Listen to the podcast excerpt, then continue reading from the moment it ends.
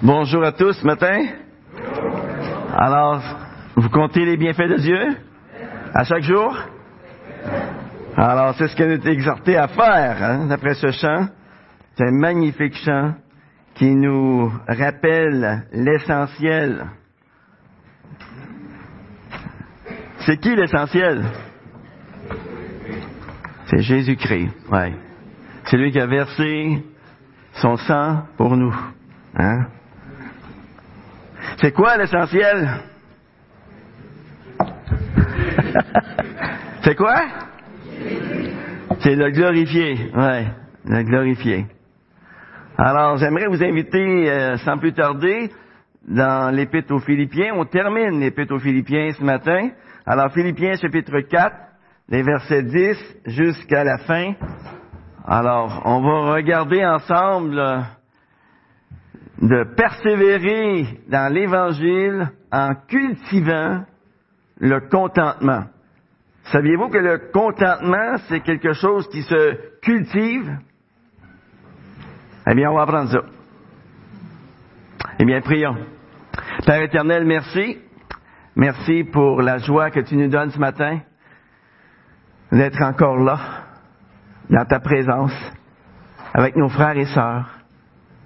Seigneur, euh, quelle joie tu nous donnes. Merci parce que c'est une rencontre de famille, la famille de Dieu. Et on est bien dans ta famille. Seigneur, merci pour tous et chacun qui sont ici. Qu'on peut se réjouir ensemble. Qu'on peut prier ensemble. Qu'on peut pleurer ensemble. Seigneur, euh, merci pour chacun des frères, chacune des sœurs. Seigneur, je veux te prier pour ta parole ce matin, qu'elle puisse avoir un effet permanent dans notre vie. Qu'on puisse apprendre, comme l'a dit si bien le cantique qu'on a chanté tantôt, apprendre à compter tes bienfaits. Dans le bon nom de Jésus. Amen. Alors, Philippiens chapitre 4, verset 10 nous dit, c'est l'apôtre Paul. L'apôtre Paul se situe où là? En prison. Et là, il dit, j'éprouve une grande joie dans le Seigneur. Avoir refleurir votre intérêt pour moi. Cet intérêt, vous l'aviez bien, mais l'occasion vous manquait. Je ne dis pas ça en raison de mes besoins, car j'ai appris à me contenter de l'état où je me trouve. Je sais vivre dans l'humilité, dans l'humiliation, et je sais vivre dans l'abondance. En tout et partout, j'ai appris à être rassasié et à avoir faim, à être dans l'abondance et à être dans la disette.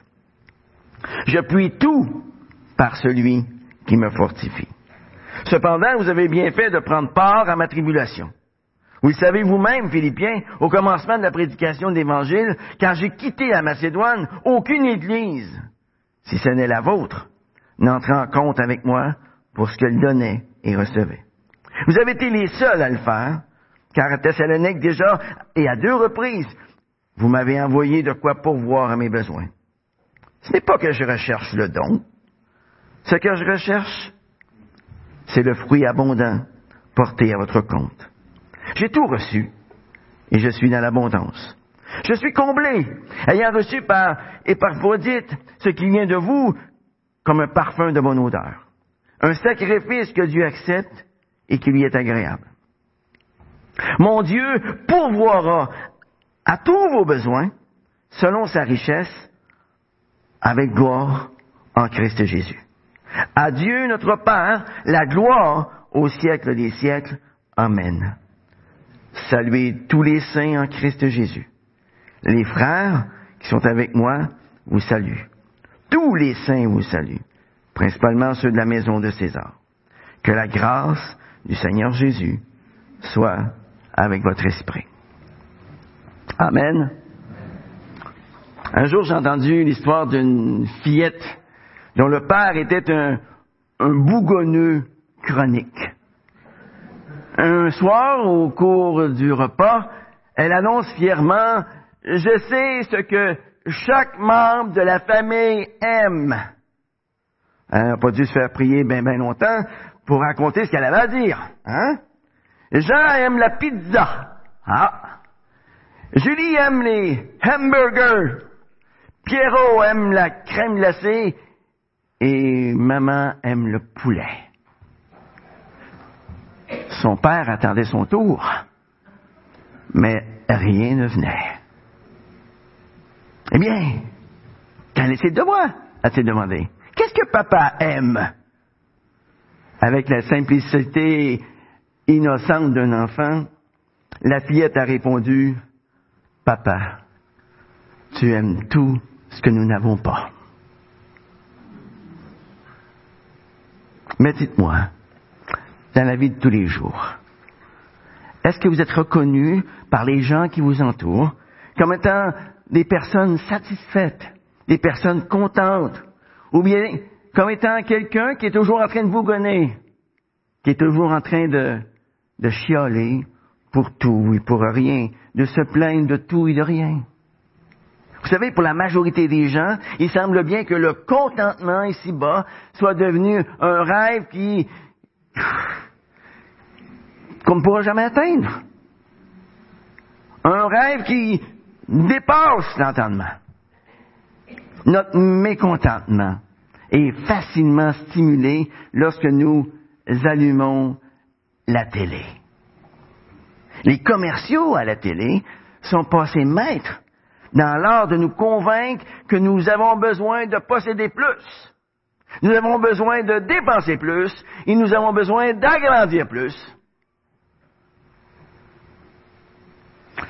Ces commerciaux ont pour but de créer des, besoins dans notre pensée. Le sentiment qu'il nous manque quelque chose, hein, pour être pleinement heureux.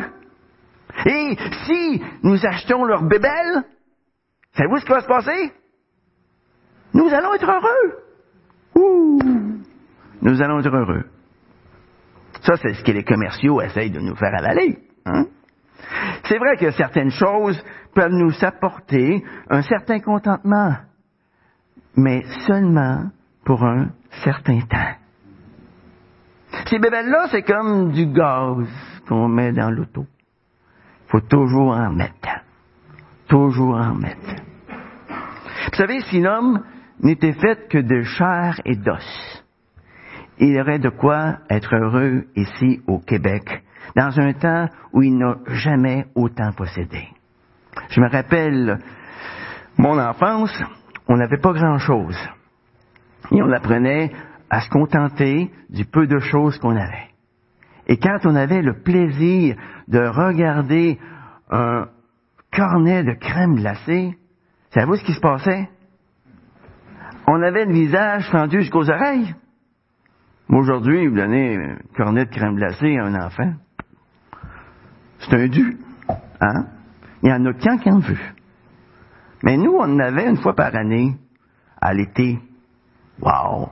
Quand ça arrivait, là, on aimait ça, hein?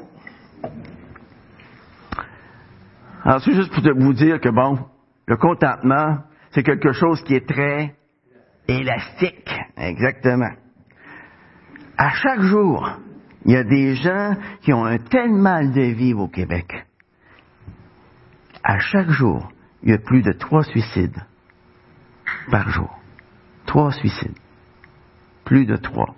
Deux hommes, une femme se suicident au Québec. À chaque jour. Et à chaque année, il y a plus de 200 000 Québécois qui pensent sérieusement au suicide. Tout le mal de vivre de l'homme vient précisément du fait qu'il est plus qu'un corps. Travailler, manger, faire du sport, se reposer, puis recommencer à nouveau, ça ne le satisfait pas du tout. L'homme soupire après quelque chose qu'il a de la misère à définir. Il y a près de 2000 ans, Jésus a dit, l'homme ne vivra pas de pain seulement. Qu'est-ce que Jésus voulait nous dire par ces paroles? Il voulait simplement nous dire que l'homme a non seulement une dimension physique, mais aussi une dimension spirituelle. Et ça, c'est ce qui explique son éternelle insatisfaction. Car en fait, la majorité des hommes n'alimentent et ne satisfont qu'une partie de leur être. L'autre partie, la partie spirituelle, elle crie famine. Elle crie famine. Ni l'argent, ni l'or, ni le confort, ni le sexe, ni la drogue, ni les jeux ne peuvent combler le vide qu'il y a dans le cœur de l'homme. Pourquoi? Tout simplement parce que le vrai contentement ne se trouve pas dans ces choses-là. Mais, question, où le vrai contentement peut-il se trouver? Ici-bas? Quelqu'un a une petite idée là-dessus? En prison, oh, oh! C'est sûr qu'en prison, vous allez apprendre à vous contenter. Hmm? Et quand vous allez sortir de prison, qu'est-ce qui va arriver? Vous allez être content. content de revivre la liberté que vous aviez perdue. Hein? Mais on peut la trouver ailleurs. C.S. Lewis, un grand philosophe chrétien du 20e siècle, a dit, Dieu ne peut donner le bonheur et la paix en dehors de lui-même. Parce qu'en dehors de lui, le vrai bonheur n'existe pas. Par conséquent, que devons-nous faire pour cultiver jour après jour le contentement dans notre vie? Dans la dernière partie de sa lettre, qu'on a lu tantôt, des versets 10 au verset 23, Paul livre aux Philippiens le secret du contentement. Il nous donne trois secrets pour cultiver le contentement dans notre vie. Alors si nous voulons cultiver le contentement dans notre vie, eh bien nous devons compter premièrement sur la providence de Dieu. Deuxièmement, sur la puissance infaillible de Dieu. Et enfin, sur les promesses immuables de Dieu. C'est facile à retenir. Les trois P du contentement. Providence, puissance, promesse. Vous allez vous en souvenir? Écrivez-le quelque part, là. Puis affichez-le sur votre réfrigérateur. Alors, le réfrigérateur, c'est une chose à laquelle on va quelquefois durant la journée. Alors, regardez dessus. Alors, les trois clés, les trois éléments du contentement. Trois secrets. Regardons en détail le premier secret du contentement. Comptez sur la providence de Dieu. On voit ça des versets 10 à 12. Il dit, j'ai éprouvé une grande joie dans le Seigneur, à voir refleurir votre intérêt pour moi. Cet intérêt, vous l'aviez bien, mais l'occasion vous manquait. Vous voyez? Qu'est-ce que fait Paul ici? Il se réjouit de l'amour que les autres lui portent. Il dit, il dit, je ne suis, je ne dis pas cela en raison de mes besoins, car j'ai appris. Qu'est-ce qu'il a appris? À me contenter de l'état où je me trouve. Je sais vivre. Je sais vivre dans quoi? Je sais vivre dans l'humiliation et je sais vivre dans l'abondance. En tout et partout, encore une fois, il répète, j'ai appris à être quoi? Rassasié, à avoir faim, à être dans l'abondance et à être dans la disette. Vous savez, lorsque l'apôtre Paul écrit cette lettre aux Philippiens, il est en train de vivre des moments très éprouvants dans sa vie. On, tout de suite, on peut dire qu'il l'a pas facile. Hein? Il est prisonnier à Rome. Il est gardé 24 heures sur 24 par un soldat romain. Il est privé de tout confort. Chaque mouvement de ses membres fait retentir le bruit métallique des chaînes. Il ne peut plus exercer son ministère avec la liberté dont il jouissait auparavant. Il est incapable de travailler pour subvenir à ses besoins. Et par conséquent, il se trouve dans une situation particulièrement précaire. Il se trouve dans une situation de dépendance totale. Et pour survivre, il dépend de l'aide d'amis généreux. Il vit aussi devant l'imminence de son procès devant l'empereur Néron. L'empereur Néron. Pas un gars facile, ça. Hein? Et qu'est-ce qui est devant lui? Bien, il y a trois options dans lui. La première, c'est la libération. La deuxième, c'est la gueule du lion dans l'arène. Et la troisième, c'est d'être décapité, la tête tranchée. Et pourquoi, me direz-vous, l'apôtre Paul peut-il se réjouir au milieu de toute cette situation angoissante, désastreuse, à l'os? Pourquoi ne souffre-t-il pas d'anxiété? Pourquoi ne souffre-t-il pas d'inquiétude? Pourquoi on ne voit aucune panique chez lui? Aucune tentative de prendre les choses en main? Pourquoi? Parce qu'il compte sur la providence de Dieu.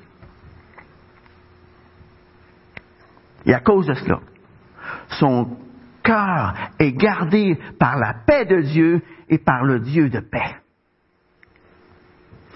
Étant donné que Paul compte sur la providence de Dieu, il est certain que Dieu, en son temps, va faire concourir toutes choses pour son plus grand bien. Il en est persuadé. Quoi qu'il puisse lui arriver, il sait que Dieu est parfaitement, mais parfaitement au contrôle de la situation. Il sait. Et même s'il doit passer par la mort, la mort est pour lui un gain. Il n'y a rien qui l'énerve. Hein? Au verset 11, nous voyons que Paul est content. Il est content de quoi? Il est content de l'état où il se trouve. Il passe pas son temps à se plaindre. Son bonheur ne dépend pas des circonstances. Son bonheur ne dépend pas de ce qu'il y a sur la table. Son bonheur ne dépend pas de son compte en banque. Le contentement de l'apôtre Paul n'est pas modifié par toutes les privations physiques qu'il peut avoir. Et même si sa situation est, est extrêmement difficile, il est loin d'être mécontent. Il est parfaitement heureux. Il peut dire aux Philippiens, un petit peu plus haut, au verset 4, Soyez toujours joyeux. Il est dans la joie. Réjouissez-vous. Réjouissez-vous toujours dans le Seigneur. Hein? Paul est content.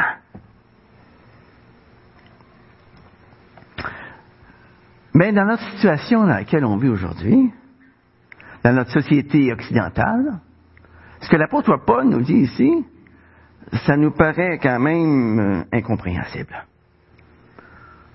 On vit à une époque où les gens sont pleins aux os. Hein? On vit à une époque où on en a beaucoup plus qu'il nous est nécessaire. Et l'apôtre Paul, ici, qu'est-ce qu'il voit? Il voit dans la générosité des Philippiens à son égard une réponse du ciel, un cadeau du ciel à ses besoins. C'est comme si Dieu lui disait, Paul, Paul, je t'abandonne pas. Je suis avec toi, Paul. Je suis avec toi. Dans sa providence, Dieu stimule les chrétiens de, Philippe à se préoccuper des besoins de Paul. Et cela exactement au moment où Paul en a le plus de besoin. Au verset 12, l'apôtre Paul va déclarer, Je sais vivre. Je sais vivre. C'est-à-dire, je suis capable de vivre avec une attitude qui glorifie Dieu, peu importe les circonstances. Le but principal de l'apôtre Paul n'est pas de satisfaire ses besoins, n'est pas de satisfaire tous ses désirs. Au milieu de toutes ces épreuves, Paul garde les yeux fixés sur les réalités célestes. Il cherche les choses en haut. Il pense à ce qui est en haut et non à ce qui est sur la terre. Question, est-ce que les gens qui, qui nous entourent, les gens qui nous voient dans notre quotidien, est-ce qu'ils voient notre joie? Est-ce qu'ils voient que notre joie ne dépend pas de ce qui est sur la terre, mais ce qui est en haut dans les cieux? Quelle joie voit-il en nous?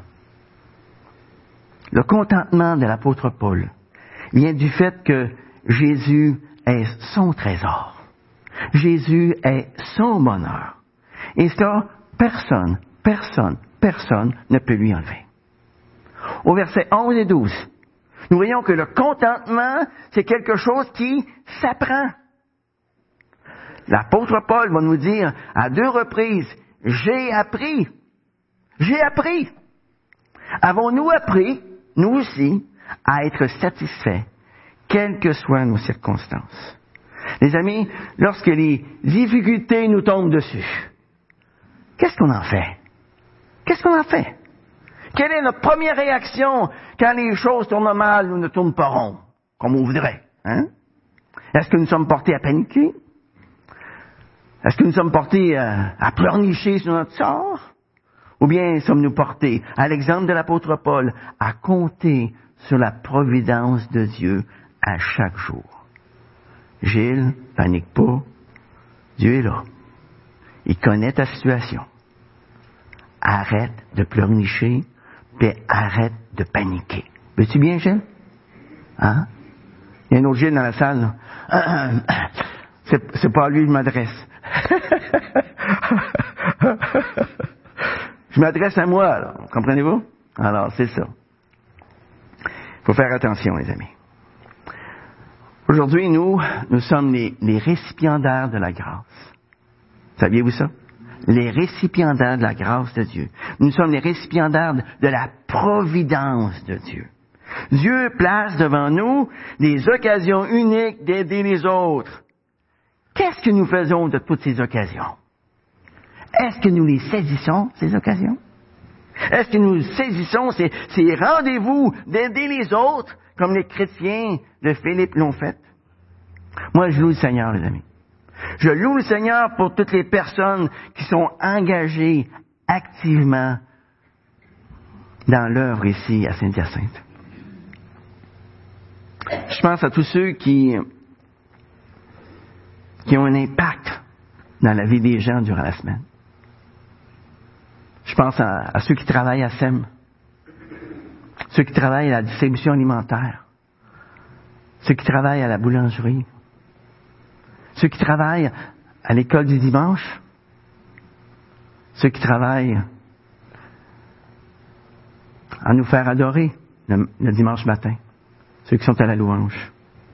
Je pense à ceux qui font des visites durant la semaine, vont visiter les malades, vont visiter les gens qui, qui ont des besoins. Je pense à ceux qui exercent l'hospitalité, qui ouvrent leur maison. Je pense à ceux qui, qui prennent soin de notre beau bâtiment. Je pense à tous ceux qui prennent soin les uns des autres durant la semaine. Je veux louer le Seigneur pour chacun de vous. Vous êtes un exemple pour moi. Les amis, vous voulez expérimenter le contentement dans votre vie? Sachez une chose. Si nous comptons sur la providence de Dieu, eh bien, donner et nous donner pour les autres sera toujours une source de grand contentement. Toujours. Jésus a dit dans, dans Acte 18, verset 35, il y a plus de plaisir à donner qu'à recevoir. Quand j'étais jeune, j'avais beaucoup plus de plaisir à recevoir qu'à donner. Mais à mesure que j'ai grandi, j'ai appris. J'ai appris que ce passage-là ici, la parole de Dieu était vraie. Il y a beaucoup plus de plaisir à donner qu'à recevoir. Quelle joie on peut avoir lorsqu'on peut donner aux autres. Hein? N'est-ce pas merveilleux que Dieu veuille se servir de nous pour accomplir son œuvre ici-bas? N'est-ce pas merveilleux que Dieu nous accorde le privilège d'être couvriers avec lui dans ce monde? Quel honneur Dieu nous fait. Quel honneur. Hein? Donc, premier secret, pour cultiver le contentement dans notre vie, c'est de compter sur la providence de Dieu. Hein? Le deuxième secret, pour cultiver le contentement dans notre vie, c'est de compter sur la puissance infaillible de Dieu. On voit ça au verset 13. Hein? Au verset 13, Paul révèle l'un des secrets de son contentement. Je puis tout par celui qui me fortifie. Après environ 25 ans de vie chrétienne, même s'il est en prison, même s'il est persécuté, même s'il est éprouvé de toutes sortes de manières, la paix, la joie remplissent son cœur. Et le moral de Paul demeure ferme. Il est ferme face à l'adversité. Pourquoi? Pourquoi? Parce qu'il compte sur la puissance infaillible de Dieu. Quelle que soit l'épreuve à laquelle il a passé. Il est capable d'y faire face avec la bonne attitude. Qu'il soit en prison, persécuté, éprouvé, la paix et la joie remplissent quand même son cœur. Pourquoi? C'est à cause de son intimité avec Jésus-Christ. Hein? L'apôtre Paul vit dans une complète dépendance de Jésus-Christ et il recherche continuellement sa présence. L'apôtre Paul est dans une grande intimité avec son maître. Ses paroles tout au long de sa lettre nous le confirment. Il peut dire, par exemple, dans Philippiens 1, 21, Christ est ma vie. Christ est ma vie. Ensuite, deux versets plus loin, dans Philippiens 1, 23, j'ai le désir de m'en aller, d'être avec Christ, ce qui est de beaucoup le meilleur. Et enfin, dans Philippiens chapitre 3, verset 8, il dit, je regarde toute chose comme une perte à cause de l'excellence de la connaissance de Jésus-Christ, mon Seigneur, par lequel j'ai renoncé à tout. Mais dites-moi, dans votre vie de tous les jours, est-ce que votre attitude est affectée par les circonstances? Est-ce que votre attitude est affectée par la température? Ah, il fait beau aujourd'hui, je suis de bonne humeur. Fait pas beau, je suis pas de bonne humeur. Hein? Vous savez, dans la nature, là, eh bien, tout dépend des ressources qui sont cachées. Tout, tout, tout. Par exemple, les grands arbres que l'on voit, là, qui ont 60, 80, 100 pieds de haut. Savez-vous ce qu'ils font? Ils plongent leurs racines dans la terre pour en retirer de l'eau et les ressources minérales dont ils ont besoin pour faire pousser leurs feuilles, pour faire pousser leurs fruits.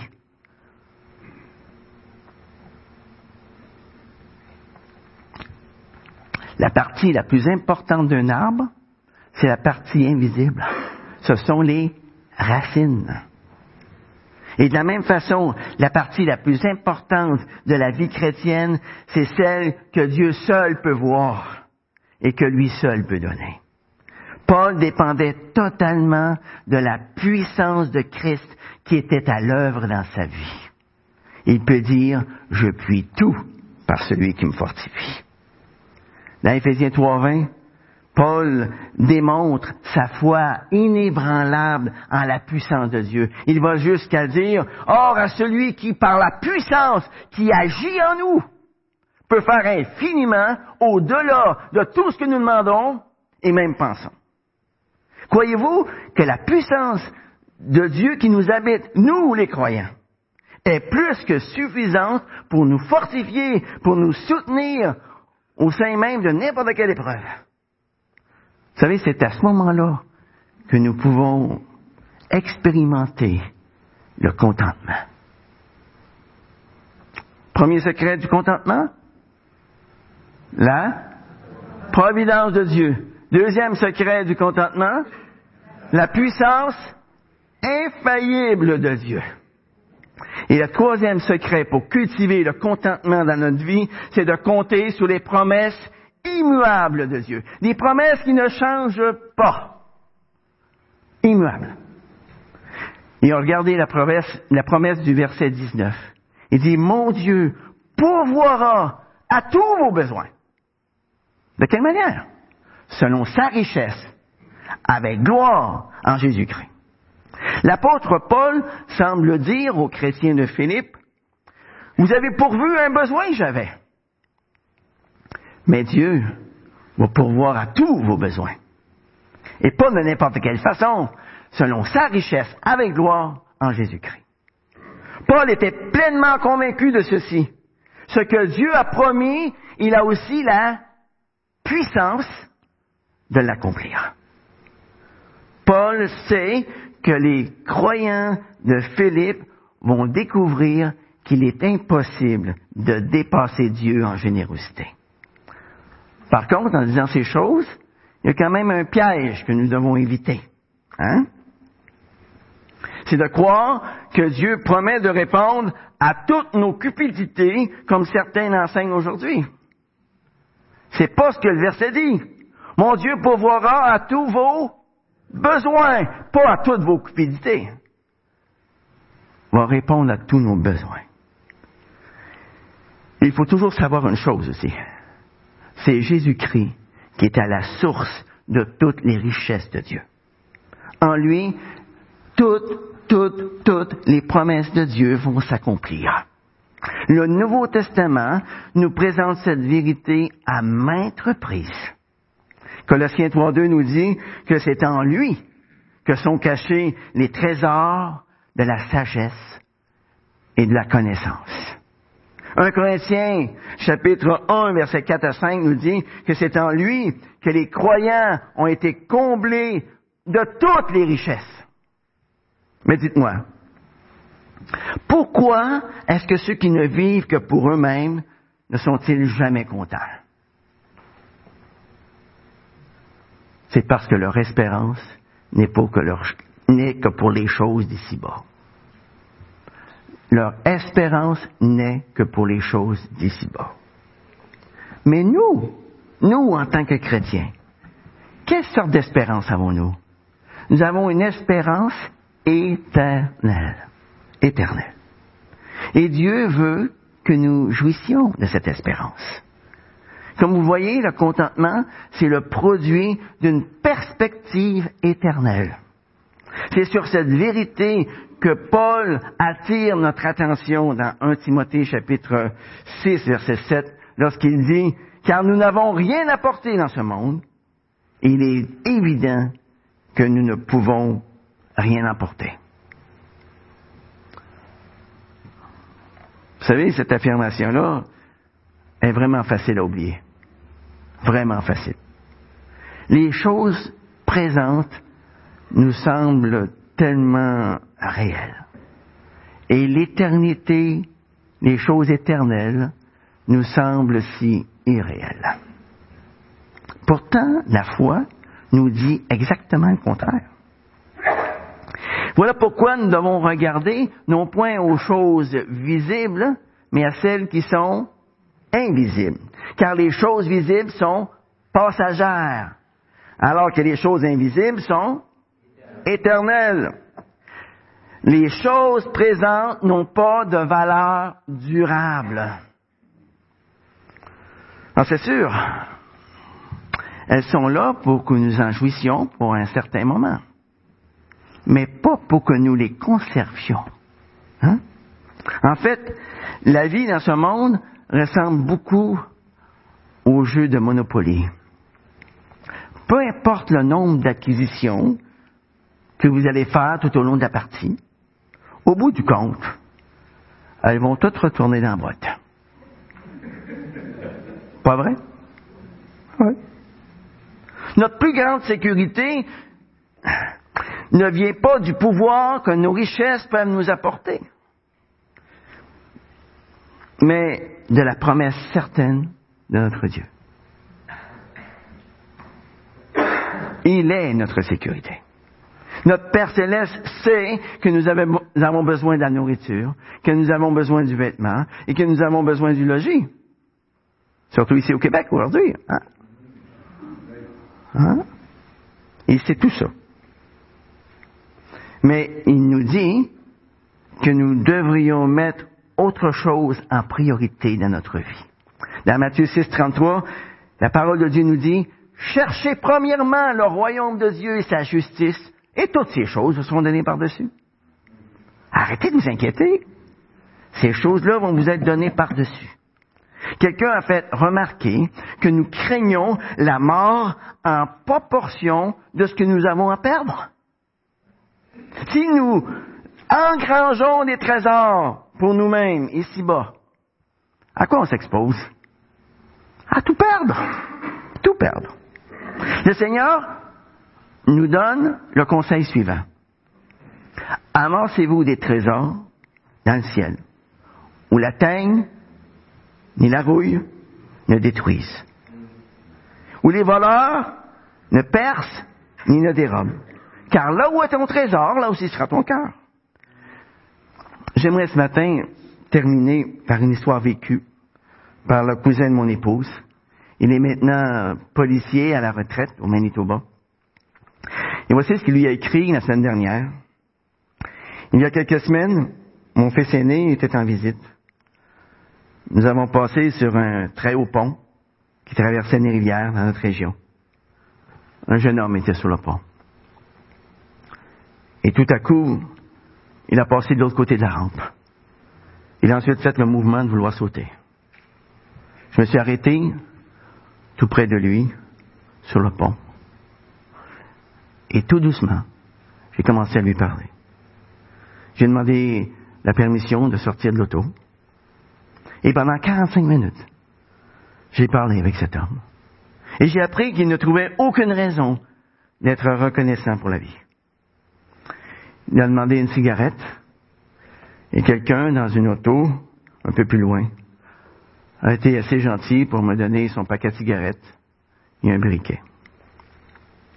L'homme a insisté pour que j'en fume une. Je l'ai fait. Je l'ai fait. Je sais maintenant pourquoi je n'ai jamais aimé les cigarettes. Et je suis très reconnaissant à Dieu. L'homme ne voulait pas que les policiers s'approchent de lui. Mais il a demandé à voir un certain policier à la retraite, que je connaissais bien. Je l'ai rejoint au téléphone. Il dormait. Je lui ai expliqué rapidement la situation. Et après 45 minutes, le policier est arrivé. Il était une heure du matin. J'ai alors quitté les lieux et je suis rentré à la maison. On m'a dit que ça avait pris encore une heure avant que le jeune homme passe de nouveau la rampe et accepte l'aide dont il avait désespérément besoin. Et voici comment il a conclu son message. Je me suis réveillé ce matin-là super conscient de toutes les choses pour lesquelles je pouvais être reconnaissant. En commençant par mon enfance jusqu'à aujourd'hui, avec une femme extraordinaire qui était couchée à mes côtés. Je remercie Dieu pour ces incroyables bénédictions.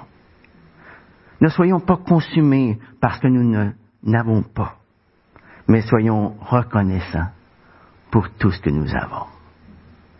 Vous savez, mes amis, la reconnaissance, le contentement, ça change complètement notre façon de voir les choses ici-bas. Au lieu de mettre l'accent sur ce qui nous manque, eh bien, mettons l'accent sur ce que nous avons déjà. Apprenons à compter les bienfaits de Dieu comme on l'a chanté tantôt.